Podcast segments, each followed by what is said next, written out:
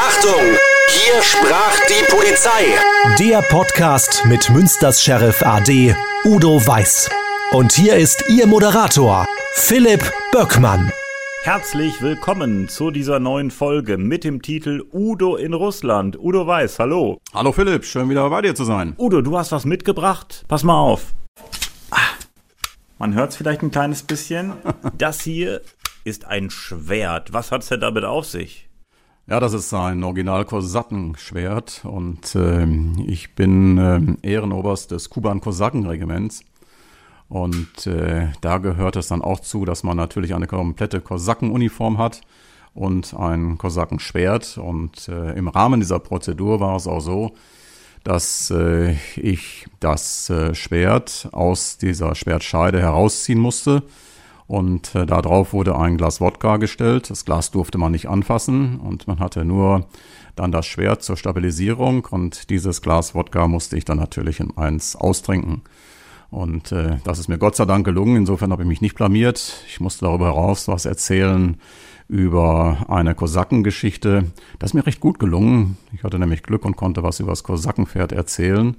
Und da bin ich zufällig an diese Informationen rangekommen beim Flug von Moskau nach Krasnodar. Kannst du ein bisschen Russisch oder gar nicht? Nein, das wäre zu viel zu sagen. Das kann ich. Man kann ein paar höfliche Floskeln äh, die man äh, einfach aus Höflichkeit antrainiert hat. Was heißt denn beispielsweise Hallo oder Guten Tag? Ja, äh, Dobre, Dobre Uta und Spasiba, Gospodin. Äh, ja. ja. Und ähm, äh, so könnte man daraus deuten, dass man sagt, äh, vielen Dank für die herzliche Aufnahme hier. Ach, guck an, wie ist es denn dazu gekommen, dass du nach Russland gekommen bist und dich da engagiert hast? Ja, das war sehr früh. Bereits ähm, 1989 war es so, dass das Land Nordrhein-Westfalen, also das Innenministerium, eine Kooperation mit der Russischen Föderation eingegangen ist. Und wir hatten Besuch hier in Münster. Man hatte damals, und ich war damals bei dem Institut für Außenfortbildung an der Weseler Straße und hatte damals eine Delegation aus dem Ministerium dabei und äh, hat die ersten Gespräche geführt. Und damals war schon dabei auch ein äh, stellvertretender Innenminister der Russischen Föderation, bei uns natürlich auch der Leiter der Polizeiabteilung, der Inspekteur. Und da gab es schon für mich ein ganz, ganz zentrales Erlebnis. Es war kurz vor Weihnachten, unsere Küche hatte schon geschlossen und wir waren damals im Möwenpick und hatten im Möwenpick dann gemeinsam gegessen. Und äh, während des Essens kam ein Kollege der damaligen Polizeiführungsakademie herein und sagte, ich habe einen Anruf aus Russland bekommen und äh, soll übermitteln, dass Herr Oberst sowieso mit sofortiger Wirkung zum General befördert wird. Und alle standen auf. Unser Inspekteur nahm seine Schulterklappen auf, setzte die dem Kollegen aus Russland auf. Man erhob das Glas, man sank und gratulierte. Und in dem Moment habe ich gedacht, das ist doch irgendwie ein Stück Geschichte hier, was du jetzt erlebst. Da kommt ein deutscher Polizeibeamter zu einer solch hochkarätigen Delegation, übermittelt eine Beförderung, ohne etwas schriftlich zu haben. Alle glauben das auch und das wird vollzogen. Und da habe ich gedacht, da muss sich was geändert haben in der Beziehung zwischen Deutschland und Russland. Aber Russland ist trotzdem für uns schon eine andere Welt. Russland ist eine ganz andere Welt und äh, man muss Russland einfach einmal erleben. Man muss auch die russische Seele erleben. Und äh, ich war in verschiedenen Städten wie in Moskau, Smolensk, äh, Krasnodar und äh, man muss einmal die Weite erkennen, man muss die russische Seele erkennen und äh, man hat auch dann, ich sag mal, große Hochachtung. Und man muss auch sehen, es haben sich auch im Laufe dieser Zeit in Russland viele politische Dinge auch verändert. Also ich weiß ganz zu Beginn, dass auch äh, die ähm, Machtverhältnisse, die Putin seinerzeit hatte, sehr fragil waren. Und insofern hatte man uns auch von verlässlichen Leuten erklärt, dass man immer beide Seiten so sehen muss, äh, damit man beides auch abwägen muss. Auf der einen Seite die konservativen Kräfte, auf der anderen Seite die progressiven Kräfte. Aber es war schon, muss ich sagen, ein tolles Erlebnis. Äh, ich denke noch, als wir die erste Delegation in Eigenverantwortung bei uns zu Gast hatten, hatten wir auch überlegt, wie gehen wir mit diesen russischen Kollegen um? Wir hatten alle so ein klein wenig Hemmungen auch, Wir hatten Rundtische gemacht, wo wir uns aufgeteilt hatten dann auch und äh, man muss das immer so sehen. Kalter Krieg, eiserner Vorhang, Millionen Menschen, die in Russland zu Tode gekommen sind durch den Krieg. Und äh, wie treten die Russen uns gegenüber auf? Was halten die von uns? Da waren wir alle ein wenig gehemmt. Und äh, am ersten Abend äh, war es so, dass wir in gute Gespräche hineinkamen. Und ich erinnere mich an einen Ausspruch eines äh, russischen Kollegen, dem ich das ganz offen und ehrlich so gesagt habe. Und er sagte, da sollten wir uns mal keine Sorgen darüber machen denn äh, es wären noch weitaus mehr gute russische Menschen in Friedenszeiten gestorben, wie auch im Krieg. Und jetzt eine neue Ära und man muss auch den Blick nach vorne haben. Und da habe ich gedacht, Donnerwetter, das war schon eine gute Aussage. Die Polizei aus Russland hat sich hier bei euch informiert. Ihr habt gezeigt, wie ihr so arbeitet und umgekehrt habt ihr in Russland geguckt, wie die Russen so arbeiten, also Besuch und Gegenbesuch, ähnlich wie bei einem Schüleraustausch. Es kam Besuch aus Russland und ihr wart dann auch mal in Russland. Ja, genau so muss man sich das vorstellen. Und ganz wichtig ist bei derartigen Dingen, dass man sich nicht so anbietet, als wenn man hier Entwicklungshilfe leisten würde. Äh, das ist auch nicht so. Denn äh, auch in Russland gibt es eine ganz hervorragende Expertise, insbesondere auch im gesamten kriminalwissenschaftlichen Bereich, aber auch in anderen Fragen, sondern man tauscht sich aus auf Augenhöhe.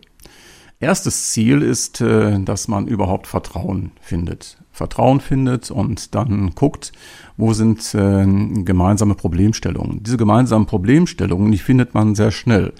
Denn Polizeiarbeit ist immer Arbeit an und für eine Gesellschaft. Und äh, diese gesellschaftlichen Probleme, die sind weltweit im Grunde genommen gleich. Und deshalb gibt es sehr, sehr viele Probleme, die auch bei den Polizeien der verschiedenen Länder identisch sind.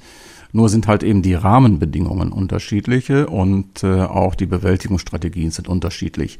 Und da geht es dann darum, dass man diese Bewältigungsstrategien unter Beachtung der Rahmenbedingungen einmal reflektiert und austauscht. Wie hast du Russland in Erinnerung, außer dass es bestimmt kalt war?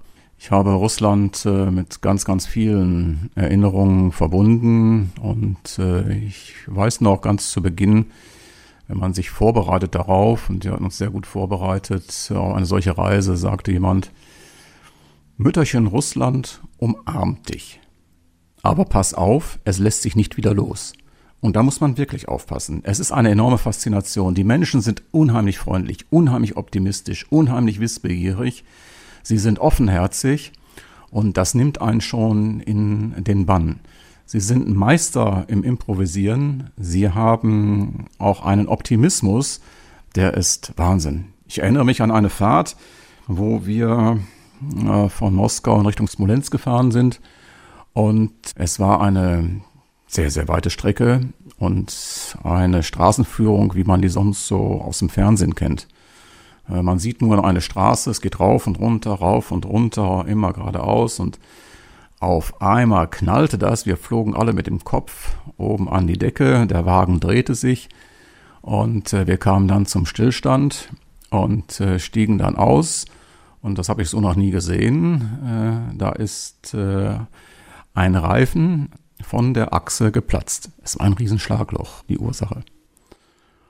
Der Russe, unser Fahrer, lachte herzlich und sagte, das sind russische Straßen.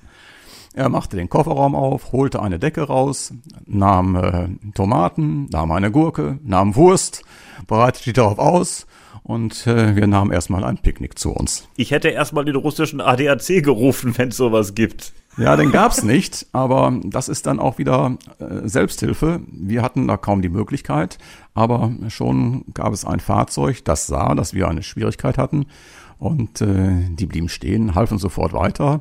Erstmal ein großes Palaver, ein großes Kennenlernen, ein großes Picknicken und dann letztlich äh, ging es dann mit dem Ersatzfahrzeug dann auch weiter aber ohne dass da irgendwie, naja, das wurde so einfach als selbstverständlich getan, irgendwie ein Groll war. Also ich habe das in vielen Fällen erlebt. Egal was passiert, man ist optimistisch, man lässt sich nicht so schnell unterkriegen, man findet eine Möglichkeit, es geht irgendwie weiter. Ich war kurz nach der Wende in Thüringen in Ostdeutschland. Was mir aufgefallen ist dort, Prestigestraßen wurden schön hergerichtet, zum Beispiel die Fassaden. Aber wenn man mal in die Nebenstraßen geguckt hat, das war ganz schön brüchig. War das in Russland auch so?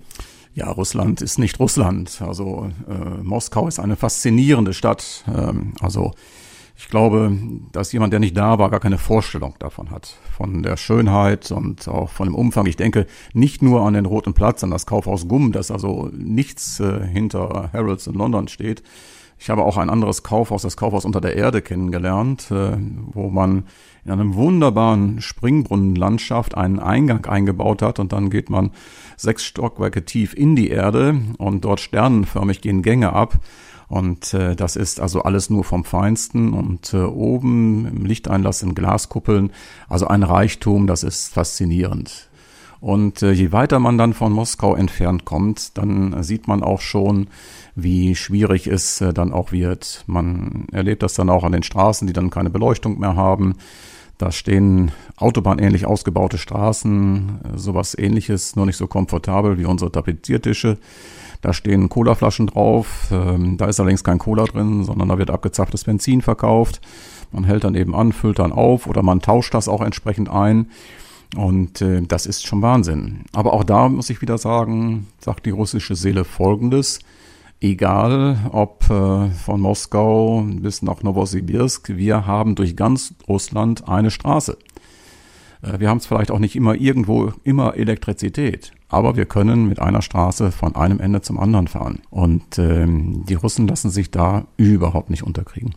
Ich finde das ganz spannend, dass es so einen Austausch gab, obwohl es natürlich ein angespanntes Verhältnis war zwischen Russland und Deutschland. Auch mit Blick auf die DDR, die Wende und die deutsche Einheit wurde über solche Themen gesprochen? Ja, natürlich. Man konnte mit den Russen über alles sprechen. Also wir waren sehr, sehr offen und ähm, haben auch sehr viele Internas auch in dem Bereich erfahren. Deshalb ich sage nochmal, das Wichtigste ist erstmal in diesem Bereich die Vertrauensbildung dann auch, dieses zu schaffen. Und äh, von daher war das äh, die absolute Maxime. Was mich auch besonders beeindruckt hat, waren gerade diese jungen Menschen. Da ist eine Aufbruchstimmung und die sind wissbegierig und wie viele junge Menschen dort Deutsch sprechen und äh, auch den Kontakt suchen. Und ich denke noch an eine Begebenheit. Ich saß bei mir im Büro an der Weseler Straße. Damals äh, hatten wir noch die Wach- und Schließgesellschaft, die vorne die Pforte besetzte. Und ich bekam einen Anruf von dem Mitarbeiter Wach- und Schließgesellschaft. Und er sagte mir, hier ist ein Russe, der will zu Ihnen. Ah, ich sag, wir erwarten keine Delegation. Wir hatten eine geplante Delegation und äh, die ist allerdings dann ausgefallen, weil zu dem Zeitpunkt auch die finanzielle Anreise nicht äh, ganz äh, geklappt hat. Und deshalb wurde das kurzfristig abgesagt. Das kam schon mal dann vor. Und äh, dann sagt er, nein, nein, hier ist einer. Ja, und dann sind wir hin und haben dann festgestellt, dass aus dieser Delegation ein junger Mann war. Und der ist von Tula, das liegt etwas äh, südlich von äh, Moskau, mit dem Fahrrad bis nach uns gekommen und äh, hat dann bei uns 14 Tage verbracht, hat alles aufgesogen, selbst wenn das Programm zu Ende war und die Kollegen schon müde waren. Von seinen ganzen Fragen saß er immer noch bis zwei, drei Uhr in der Bücherei und hat alles aufgesogen und ist dann mit dem Fahrrad, allerdings nicht mehr mit diesem Fahrrad, wir hatten gesammelt, ihm Neues besorgt und dann mit Staffette, Polizei, wie das so geht, bis nach Polen gebracht, äh, dann wieder zurückgefahren. Und das muss man sich vorstellen. Also so eine Leistung, so wissbegierig zu sein auf etwas Neues, mit dem Fahrrad hierher zu fahren. Und äh, wir haben auch gefragt, wie er das denn gemacht hat. Das Fahrrad war dann wirklich durchgenudelt. Und er sagte uns dann auch ganz ehrlich immer, ich bin hauptsächlich nachts gefahren auf dem Standstreifen der Autobahn. Das war die oh. sicherste Verbindung. Und äh, das konnten wir natürlich für den Rückweg auf keinen Fall so stehen lassen. Aber es war schon beeindruckend, muss ich sagen. Wart ihr von der Technik und von der Ausstattung auf Polizeidienststellen weiter als in Russland? Das äh, kommt drauf an, in welchem Bereich. Also ich sag mal, die Ausstattung der Fahrzeuge äh, bei uns, die war zu diesem Zeitpunkt dann äh, schon besser. Was anderes war dann auch äh, die Ausstattung auch dann von äh, Spezialeinheiten. Ähm, da hatten die Russen natürlich auch eine ganz andere Erfahrung. Viele von ihnen waren auch im Tschetschenien-Einsatz dann letztlich auch. Und äh, für uns war es allerdings auch unheimlich wichtig und unheimlich hilfreich, auch hier Verbindungen mit ihren Erfahrungen zu sammeln, sodass man sagen kann, das äh, sind Erkenntnisse auch im Bereich des Vorgehens islamistischer Terrorismus bis hin auch, äh, muss man sagen, wir hatten einen gemeinsamen großen Kongress äh, dann auch durchgeführt äh, unter Mitwirkung der Universität Münster, hier Professor Häuft. und auch den Kollegen aus dem universitären Bereich äh, in Moskau, was zum Beispiel auch Aufarbeitung posttraumatischer Belastungssituationen dann auch betrifft. Also das war schon, muss ich sagen, sehr anspruchsvoll. Und da konnten die Kollegen in Russland in vielen Bereichen sehr gut mithalten. Das heißt, man hat sich gegenseitig geholfen. Man hat sich gegenseitig geholfen, Informationen ausgetauscht und auch Verbindungen geknüpft in diesem Bereich.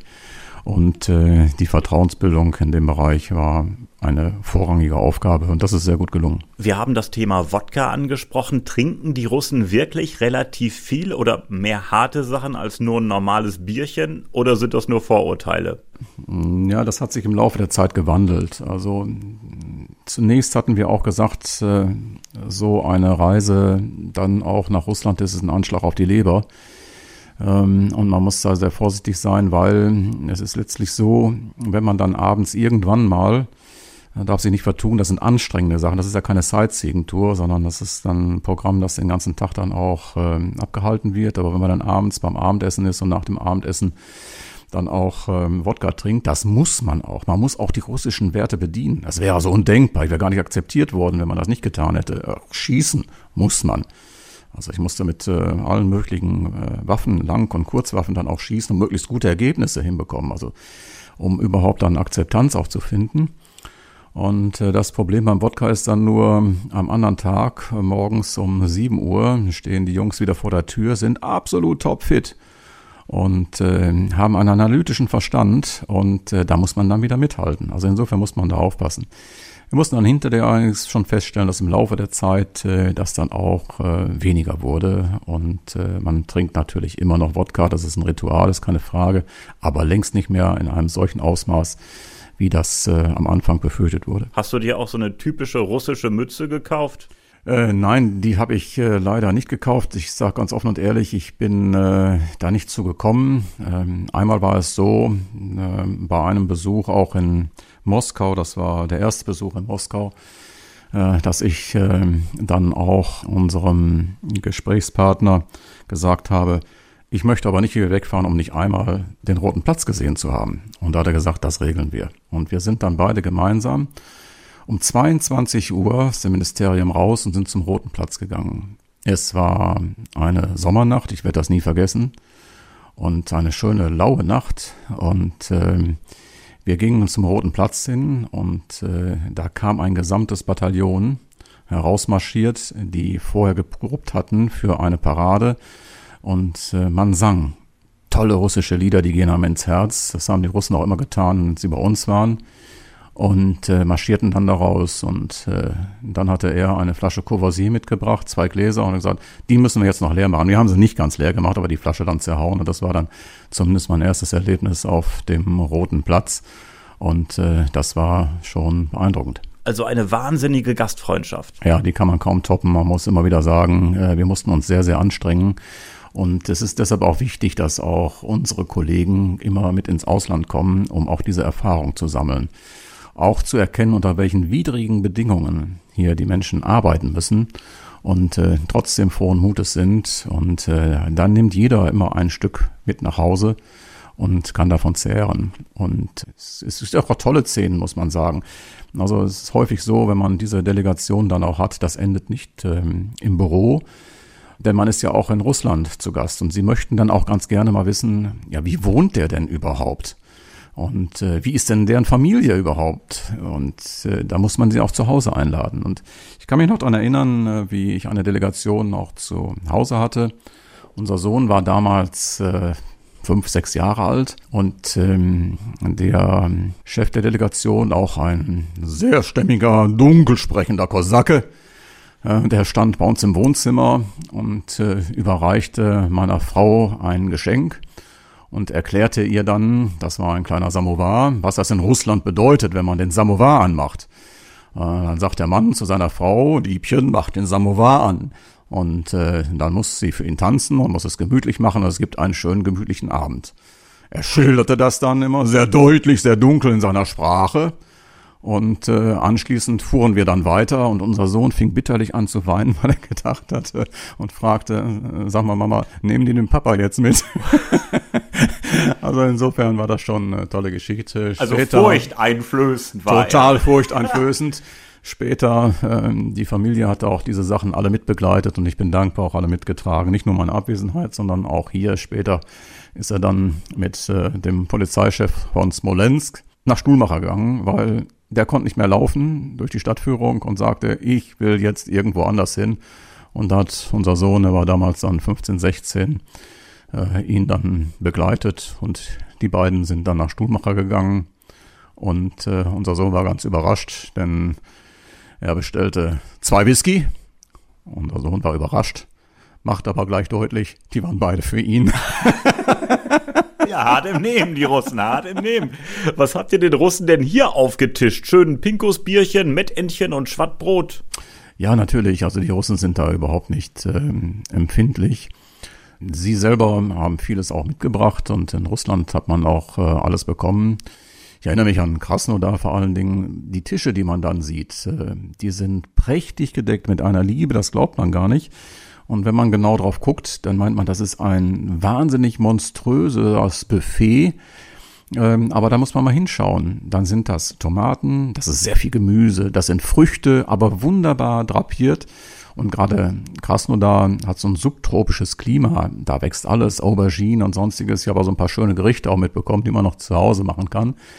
Und ähm, das ist ein irrsinniges Angebot, aber sehr liebevoll zubereitet. Und hier kann man den Russen alles anbieten. Die sind auch äh, ja sehr, sehr höflich und würden nie etwas äh, ablehnen und sagen, das mag ich nicht. Wie war das denn mit dem Schießen? Wart ihr da auf einem Schießstand? Ja, das ist dann zum Beispiel auch bei Besuchen. Ich erinnere mich zum Beispiel auch, ähm, wie wir eine Spezialeinheit besucht haben und äh, die uns dann auch ihre Zugriffstaktiken erklärt haben.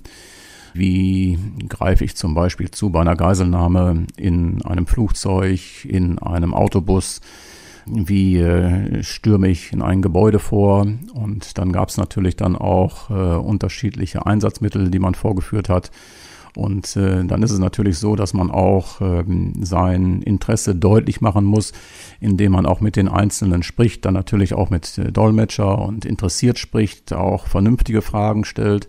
Man bekommt dann auch entsprechende Fragen und Antworten gestellt und dann gibt's auch immer die Situation, wo man dann sagt, so, jetzt äh, legen wir mal hier hin. Und das war natürlich dann auch bei denen auf dem Skistand. Mal gucken, ist, dann steckt dann immer so ein bisschen dahinter, wie stellt er sich an und kann der damit umgehen? Ist das alles nur eine Worthülse oder beherrscht er auch den Umgang mit der Waffe? Und da merkt man dann, das ist natürlich dann auch so ein Stück, äh, was auch dann russische Seele ist. Da muss man schon zeigen, dass man auch in diesem Bereich äh, professionell damit umgehen kann. Wie wart ihr untergebracht? Waren das fürstliche Hotels oder war das eher Hotel Bruchbude? Das war ganz unterschiedlich. Also ich weiß noch, dass wir äh, in Smolensk äh, eine Unterbringung hatten in einem Sportclub der Polizei.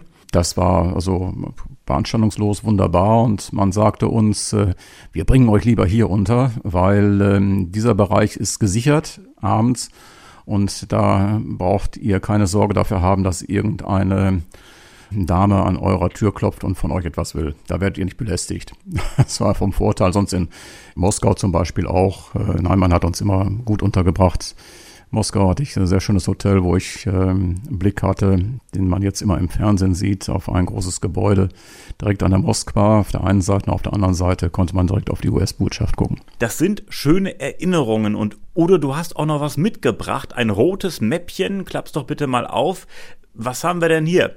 Ja, ich habe also dankenswerterweise mehrere Urkunden auch bekommen für die gute Zusammenarbeit in diesem Bereich und dieses hier ist eine Urkunde, äh, in der der Ataman des Kuban-Kosaken-Regiments, ein Kosakengeneral Gromonov, mich zum Ehrenoberst des Kuban-Kosaken-Regiments ernannt hat. Das war halt eben nach 15 Jahren einer kontinuierlichen Verbindung, beidseitig und äh, Insofern war man bekannt und ich muss auch sagen, freue mich auch, bin irgendwo ein bisschen stolz drauf, denn in der Universität des Ministeriums der Russischen Föderation gibt es auch ein Museum und wir durften uns dort eintragen. Da hängt auch jetzt eine Uniform von Udo Weiß äh, aus Deutschland dort äh, in der Auslage.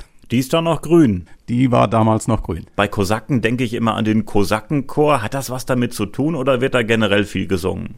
Also die Russen sind sowieso ein Volk, die ganz tolle Lieder haben und äh, auch alle die beherrschen. Das war für uns schon immer sehr defizitär und ähm, das ist ähm, bei ihnen etwas, was in der Seele liegt. Ein sehr lustiges äh, Volk dann letztlich auch und feierfreudig dann auch. Und bei den Kosaken erst recht. Und äh, der Begriff Kosake kommt ja so aus dem türkischstämmigen Sprachbereich und bedeutet im Grunde genommen freilebender Mensch.